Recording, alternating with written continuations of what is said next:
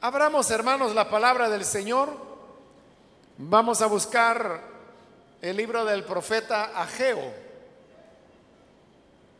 Busquemos el capítulo número uno del profeta Ageo.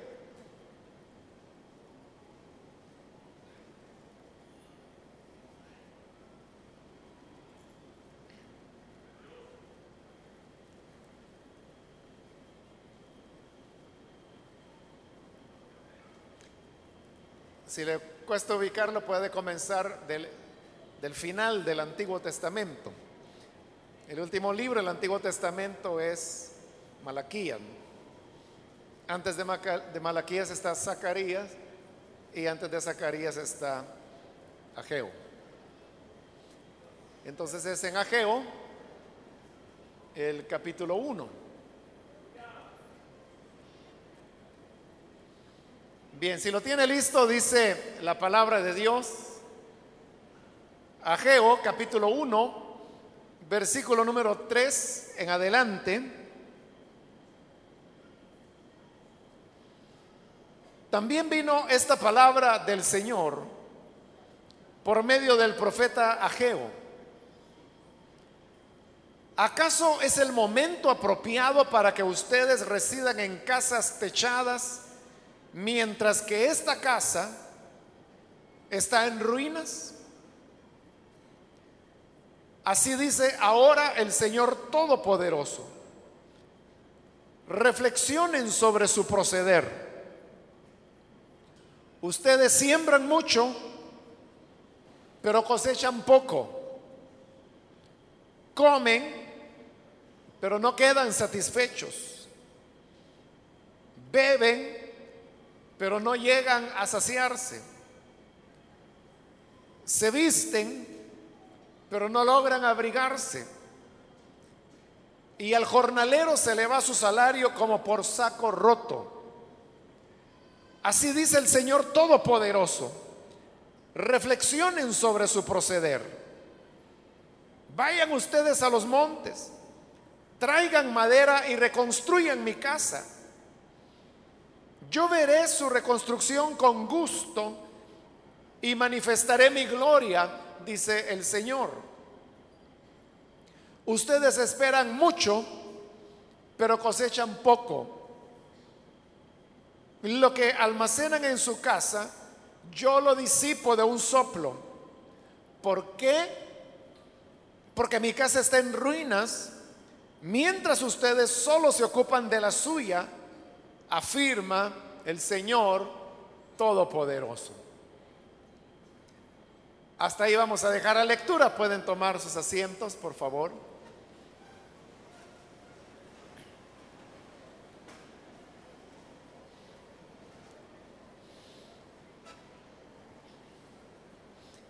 Hemos leído, hermanos, en el libro del profeta Ageo, y quiero decirle que Ageo fue el primer profeta que Dios levantó después de la deportación a Egipto.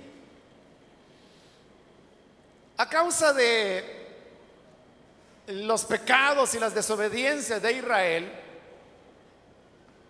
vino la invasión de los babilonios y luego vino la deportación, se llevaron a los israelitas deportados hasta Babilonia y ahí permanecieron durante 70 años. En todos esos años, realmente casi no hubo profetas del Señor hasta que llega el momento en que el rey Ciro comienza a reinar, eso ya 70 años después, y él es el que da el decreto para que los israelitas puedan volver a la tierra que había sido de Israel con el propósito de reconstruir el templo del Señor que había sido destruido 70 años antes. Entonces vuelven eh, los primeros israelitas y ellos venían bajo la dirección de, de dos hombres. Uno se llamaba Zorobabel el otro se llamaba Josué. Este Josué no es el que aparece en el libro de Josué. Es decir, no era el hijo de, de Nun, sino que este Josué era otro hijo de alguien que se llamaba Josadac. Entonces, Zorobabel y Josué eran los dirigentes del pueblo quienes llevan de regreso a los israelitas que volvían de la deportación y ellos iban con el propósito, porque ese había sido el decreto de Ciro, que había que reconstruir el templo del Señor. Entonces ellos comenzaron a hacer los, lo que nosotros llamaríamos los trazos, donde colocan pues las medidas y comienzan a hacer las zanjas para hacer los cimientos. Y, comenzó la obra de reconstrucción del templo, pero realmente no avanzó mucho. Se detuvo. Y comenzaron a pasar los años y los años y los años, alrededor de unos 17 años, y no caminaba la reconstrucción del templo. Entonces es cuando el Señor levanta al profeta Geo, como repito, fue el primer profeta que el Señor levantó después de la deportación. Es decir, a través de Ageo es que el Señor nuevamente hablará a Israel después de, de la cautividad. Y lo que hemos leído precisamente es el inicio de esa profecía de Ageo Y hay aquí una queja que Dios está presentando contra el pueblo de Israel. En el versículo 4 podemos ver que el Señor les pregunta, ¿acaso es el momento apropiado para que ustedes residan en casas techadas mientras que esta casa está en ruinas? Cuando Dios hablaba de la casa que estaba en ruinas, se estaba refiriendo al edificio del templo que como no había sido reconstruido estaba en ruinas, así como la guerra lo había dejado más de 70 años antes, porque ahora hay que añadir todos los años que han transcurrido desde que vuelven de la deportación y supuestamente iniciaron la reconstrucción.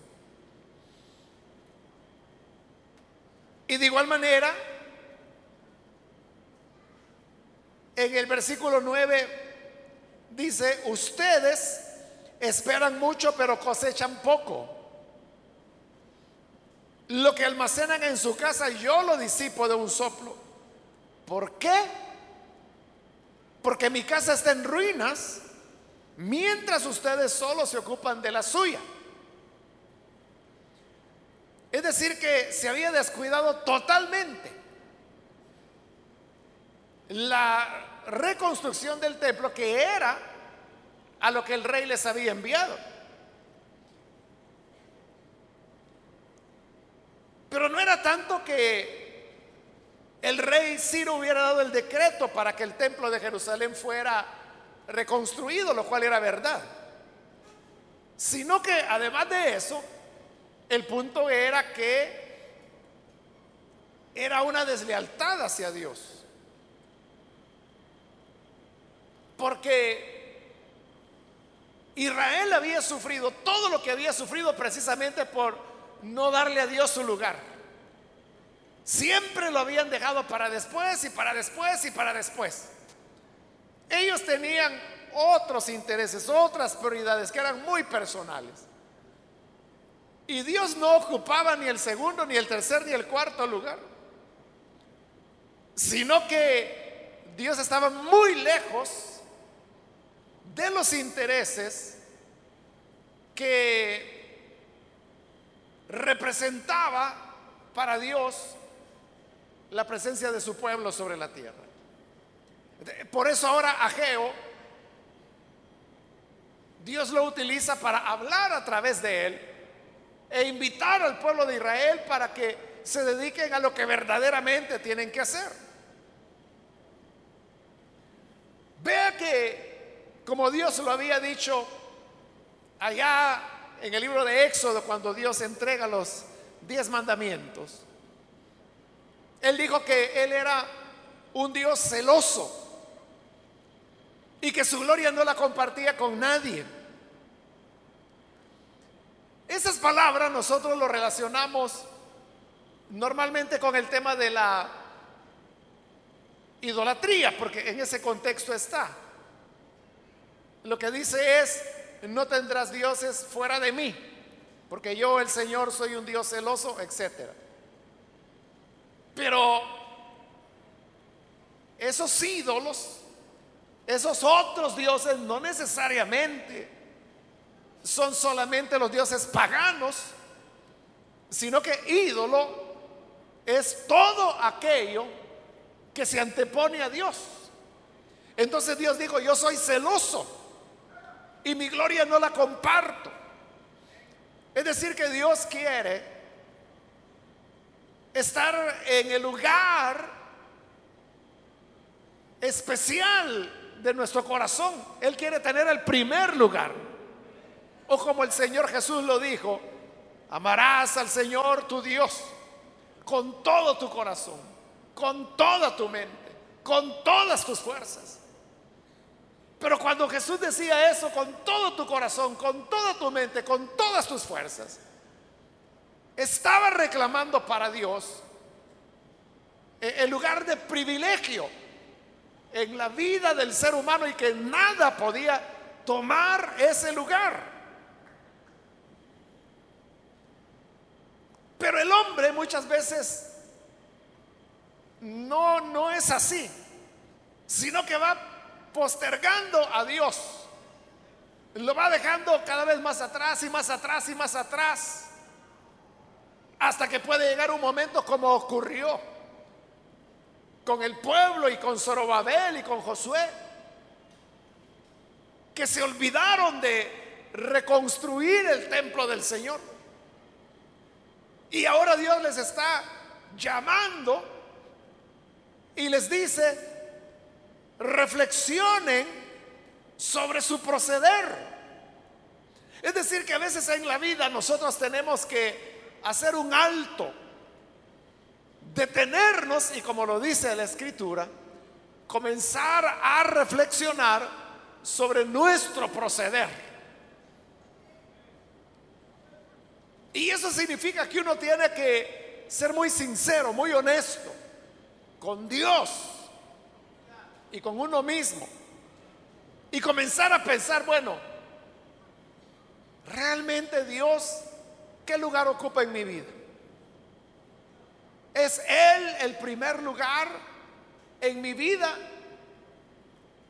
¿O es que Dios ocupa ya el trigésimo lugar, el cuadragésimo lugar o el centésimo lugar. O ya no ocupa ninguno. ¿Por qué el ser humano va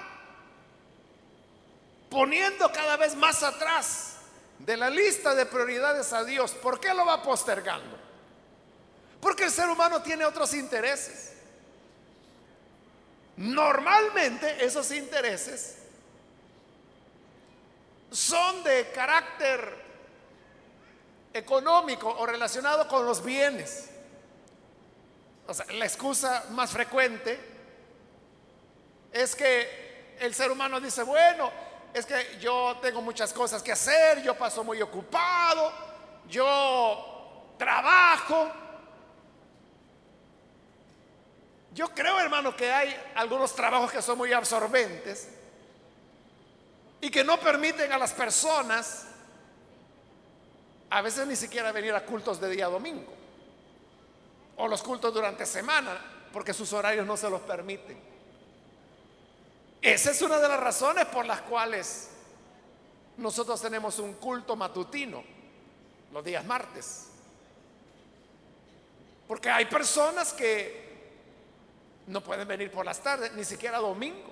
Entonces se abre un espacio por la mañana y este culto matutino, hermanos, tiene años ya de estar acá en la iglesia. Y siempre vienen personas. Y uno diría, bueno, pero si martes en la mañana todo el mundo está trabajando. No, no, todo el mundo no. Porque hay quienes trabajan de mañana, pero hay otros que no. Pero vea, estas personas buscan el espacio para poder venir a la iglesia, recibir la palabra, fortalecerse, etcétera. Entonces, yo no estoy diciendo, hermanos, que sea malo el trabajo. Otras veces, pues ya hemos hablado de eso, que el trabajo puede ser, debe convertirse en una manera de servir al prójimo, de servir a Dios y de dar testimonio. No dejando de trabajar para poderse evangelizar al compañero de trabajo en horas que le están pagando no para hacer eso, sino que lo contrario, siendo tan buen trabajador que a través de su trabajo usted está dando testimonio a los demás. Entonces no estoy diciendo que sea malo el trabajo. Pero lo que digo es que el trabajo se convierte en la excusa. Y por eso digo que es una excusa. Porque algunos dicen, es que vea, yo trabajo durante toda la semana y el domingo es el único día que yo descanso y usted quiere que el domingo vaya a la iglesia. La gente que sí piensa cree que todos los que estamos aquí somos vagos y que no, no trabajamos o somos mantenidos a saber qué idea tendrá, pero usted también trabaja y hoy es su día de descanso, pero está aquí. Por eso le digo, se trata de, una excusa. Entonces, ¿qué sucede? Las personas dicen, bueno, es que tengo que hacer acá y pospone. Sí, voy a ir a la iglesia, pero no ahora, porque hoy tengo otro compromiso por ahí que hacer y lo pospone. Y luego dice, mira, hoy sí, una cosa seria que tengo que atender. Y lo pospone, y lo pospone, y lo pospone, y lo pospone. Hasta que hay un momento que Dios va a decir, bueno, y entonces, ¿Cómo es que ustedes viven eh, eh, en sus casas? Pero la mía está en ruinas. No podía el pueblo de Israel decir, es que no hemos tenido tiempo de reconstruir o de servir a Dios. Porque tiempo para hacer sus casas sí lo habían tenido. No podían decir, es que no tenemos los fondos para la reconstrucción del templo, pero sí los tenían para reconstruir sus casas. Por eso es que el Señor les dice, mi casa está en ruinas mientras ustedes solo se ocupan de la suya.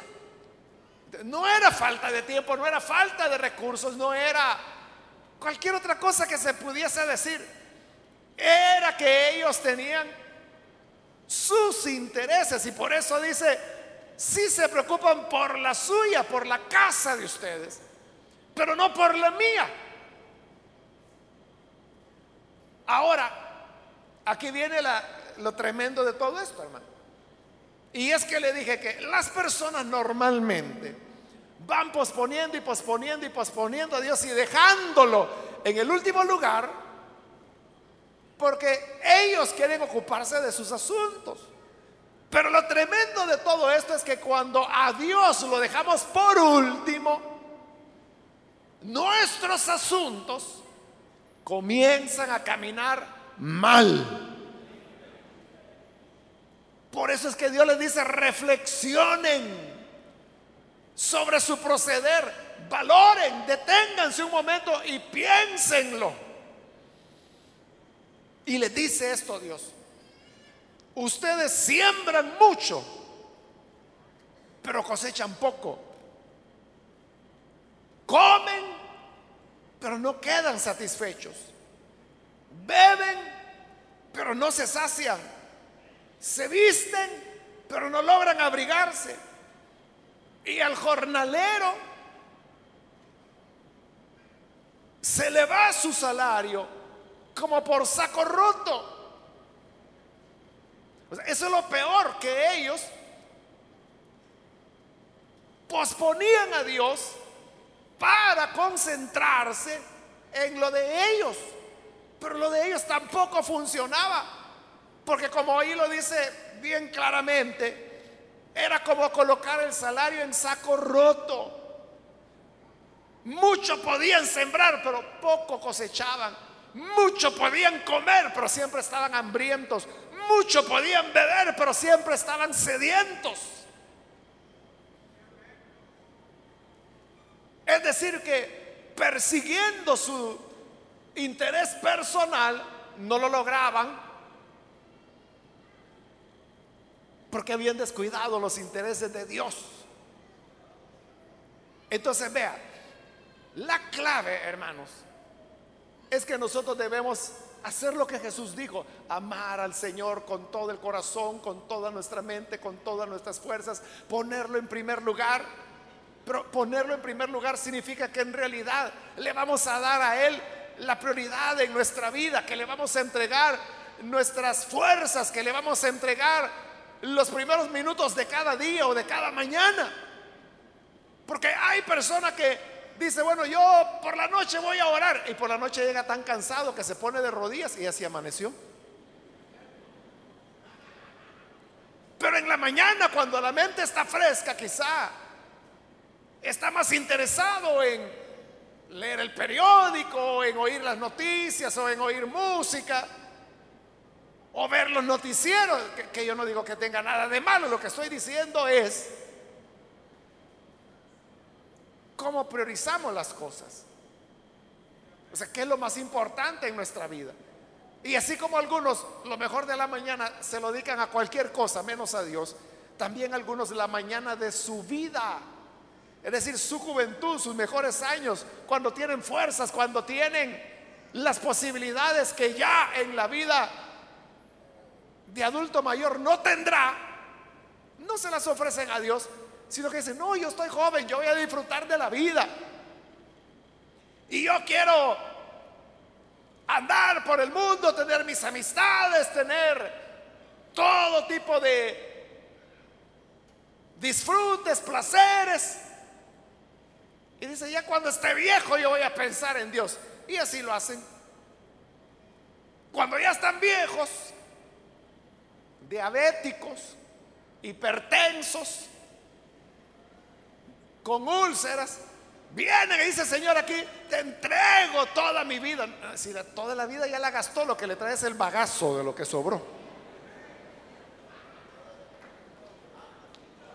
Entonces, a Dios tenerlo en el primer lugar significa que le vamos a dar lo mejor de nuestro tiempo, de nuestros de nuestras capacidades, de nuestros talentos, porque Dios a todos nos ha dotado con algún talento. Para algo es bueno usted. No se crea la mentira que le hayan dicho, es que yo no sirvo para nada. ¿Cómo que no va a servir para nada? Algún don Dios le ha dado. Alguna gracia, alguna habilidad. Para algo es bueno usted. Pero para lo que sea, eso hay que ponerlo al servicio del Señor. Pero cuando le damos a Él la prioridad, el primer lugar en la vida, y realmente, o sea, no de palabras, sino que realmente Dios está en el primer lugar de nuestra vida, entonces todo lo que hagamos será prosperado.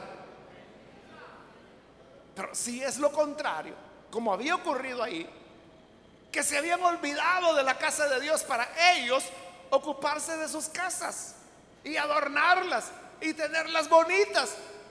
O sea, no tiene nada de malo eso. El problema es que si se deja de servir a Dios por hacer eso otro, ¿por qué es problema? Porque el Señor dice, reflexionen vean, Vean que su salario es como que si lo depositaran en saco roto. Siembran mucho, cosechan poco, comen y no quedan satisfechos, beben y no se sacian, se visten y no logran abrigarse. Cuando la gente o usted dice, bueno, si ayer me pagaron y ya, ya no tengo nada se me habrá caído. Y comienza a, dar, a hacer cuentas y se da cuenta que realmente lo que tenía ya se lo gastó y todavía debe.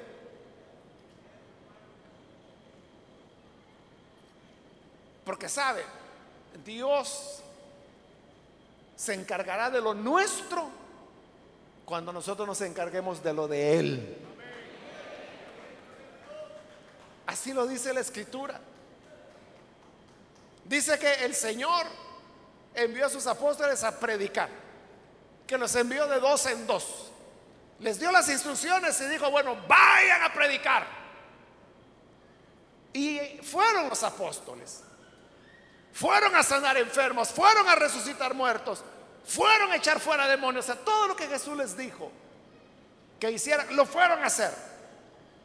Pero fíjese, ahí dice el Evangelio que los envió y cuando fueron, dice, entonces dice, Jesús fue a las ciudades de ellos a predicar Él. ¿Por qué Jesús fue a predicar a los pueblos de sus apóstoles? Porque a sus apóstoles se los había enviado a otras ciudades. Eso es lo que le digo. Cuando usted va a hacer lo que Dios le dice, Dios se encarga de lo suyo. Porque usted puede decir, es que la iglesia a mí no me va a mantener. La iglesia a mí no me va a pagar por ir a los cultos. Entonces yo tengo que ver por mi familia. Está bien, si usted quiere ver por su familia, vea usted. Pero allá usted si siente que su salario cae como en saco roto. Pero si en lugar de ver usted por su familia, permite que sea Dios el que vea por su familia, ahí sí ellos no tendrán falta de nada. De nada.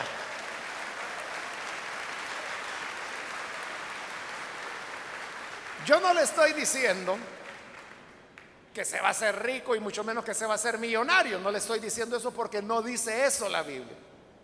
Lo que dice la Biblia es que no habrá falta de ningún bien. Es decir, siempre habrá alimento. No dice la Biblia que habrá pavo todos los días, pero alimento habrá. Agua habrá vivienda habrá, ropa habrá, educación para sus hijos habrá. Eso es lo que dice la escritura.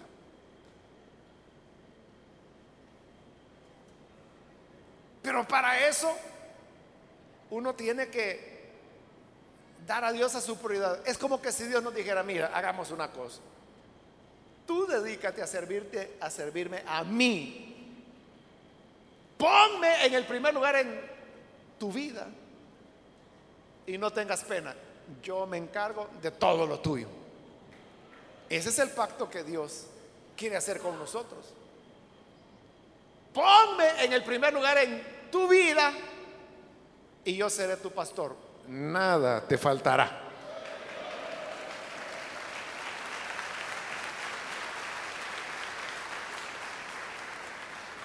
Ese es el reclamo de Dios a través de Ageo. Por eso les dice, vayan a los montes, traigan madera, reconstruyan mi casa.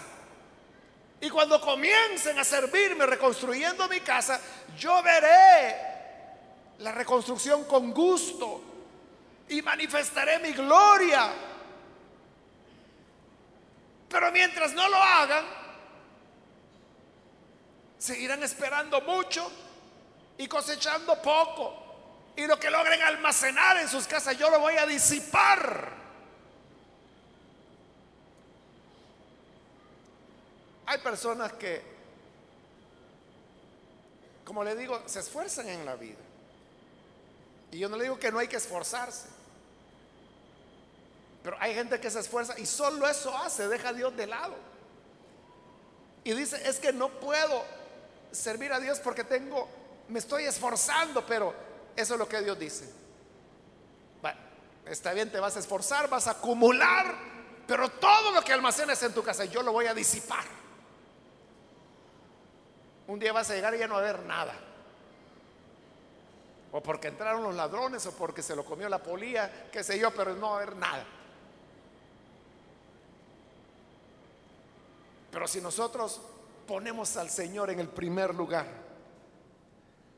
también el Señor lo dijo, busquen primeramente el reino de Dios y su justicia y todas las demás cosas serán añadidas.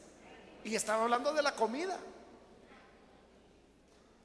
Él dijo, ¿por qué se preocupan por lo que van a comer? ¿Por qué se preocupan de lo que van a beber? ¿Por qué se preocupan de qué van a vestir? Y ah, como que no me voy a preocupar de lo que voy a comer. Si eso es lo que me da la vida. No. No. Si Dios da de comer a las aves, que lo venden por tres centavos en el mercado, ¿cómo no cuidará a ti? Porque en el Señor ha pagado la sangre de su Hijo Jesucristo.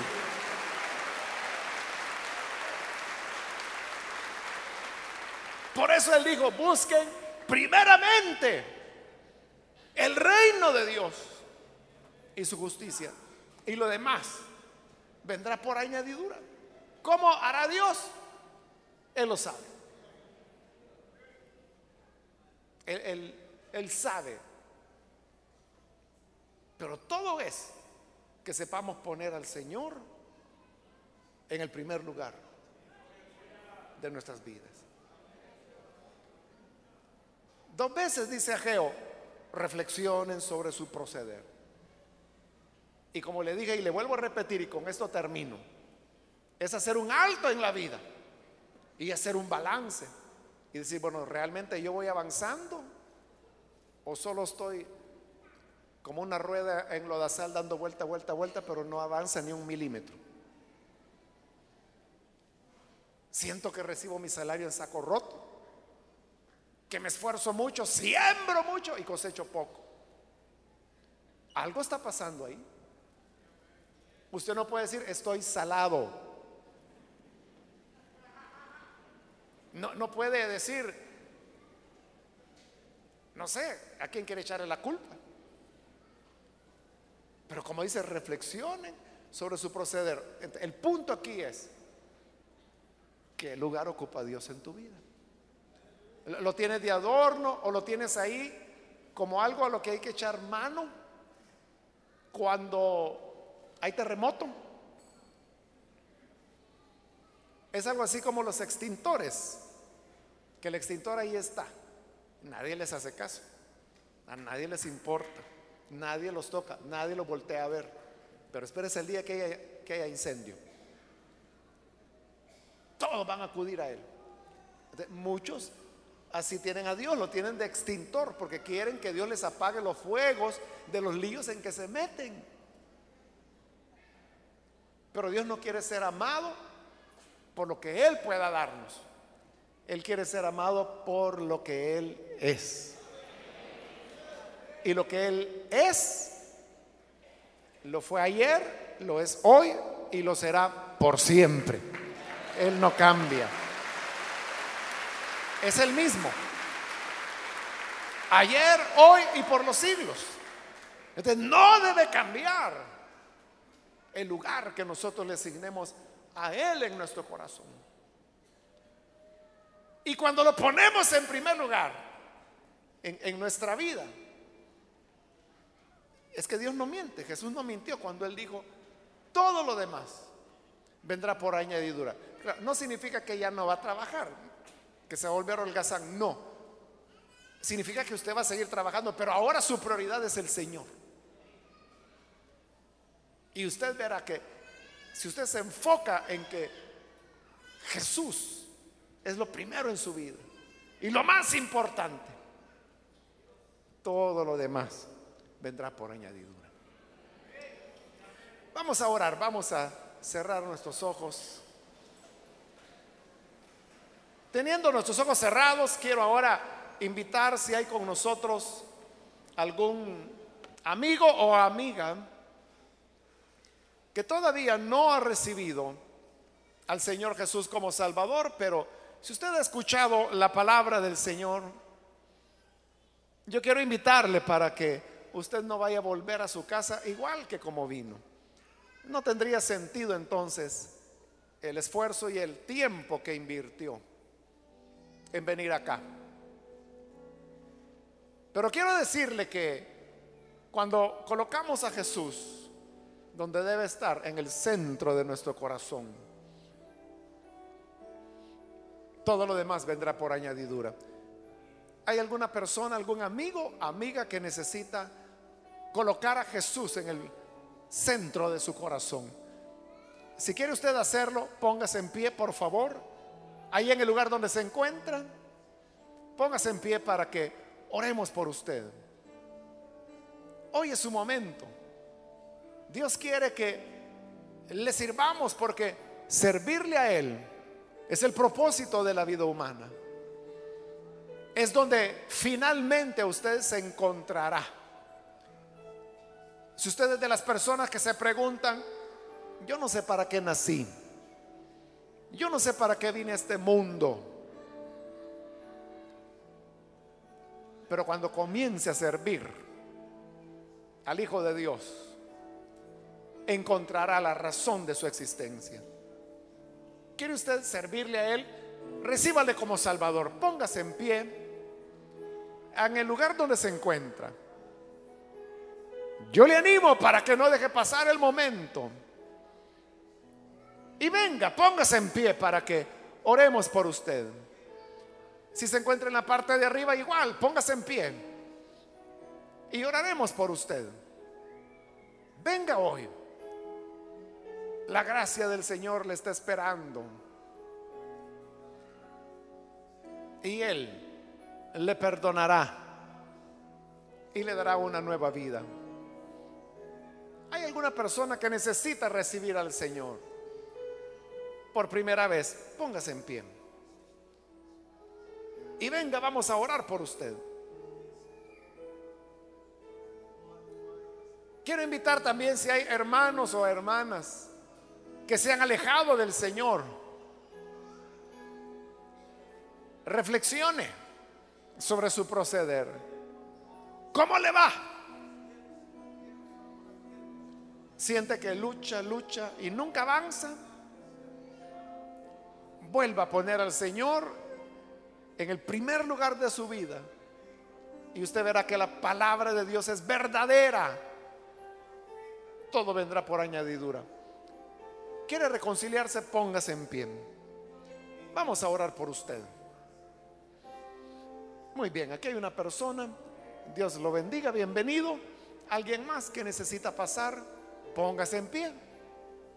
Vamos a orar por usted.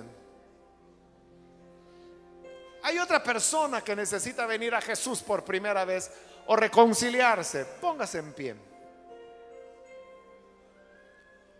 Muy bien, ahí atrás hay otra persona, Dios le bendiga.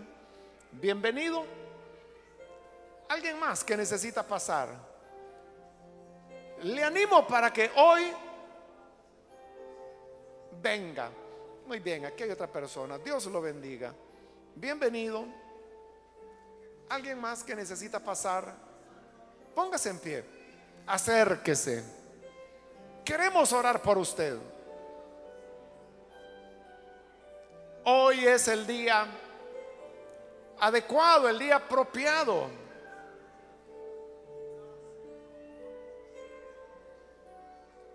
Muy bien, aquí hay otra persona. Dios la bendiga. Sea bienvenida. Alguien más que necesita pasar. Ahí atrás hay otra persona. Dios la bendiga. Bienvenida también. Alguien más que necesita venir, póngase en pie. Queremos orar por usted. ¿Hay otra persona?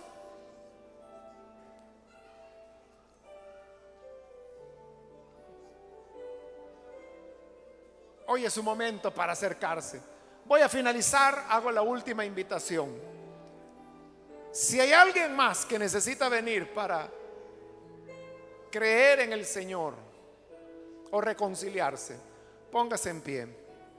y aproveche que esta fue ya la última invitación que hice, venga con toda confianza.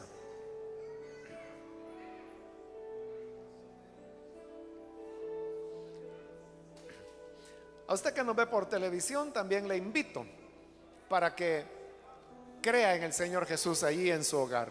Únase con las personas que están aquí al frente y que así Dios bendiga toda su vida y a su familia.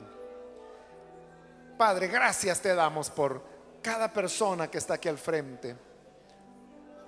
Gracias por aquellos que a través de televisión o a través de las emisoras de radio están abriendo su corazón para creer en ti. Yo te ruego, Padre, que tu gracia, tu bendición venga sobre cada persona que ahora te coloca a ti en el lugar donde deseas estar, en el trono de nuestro corazón. Señor, que seas tú el primero, el todo en nuestra vida. Quédate, Señor, a nuestro lado. Te rogamos que puedas bendecir tus hijos que se reconcilian. Y ayúdanos a todos como iglesia tuya a ponerte en primer lugar. Sabemos que son días finales. Que conforme a esa conciencia te coloquemos a ti en el primer lugar de nuestra vida. Toma tú el honor, la gloria Gracias te damos, Padre. En el nombre de Jesucristo, nuestro Señor. Amén. Amén.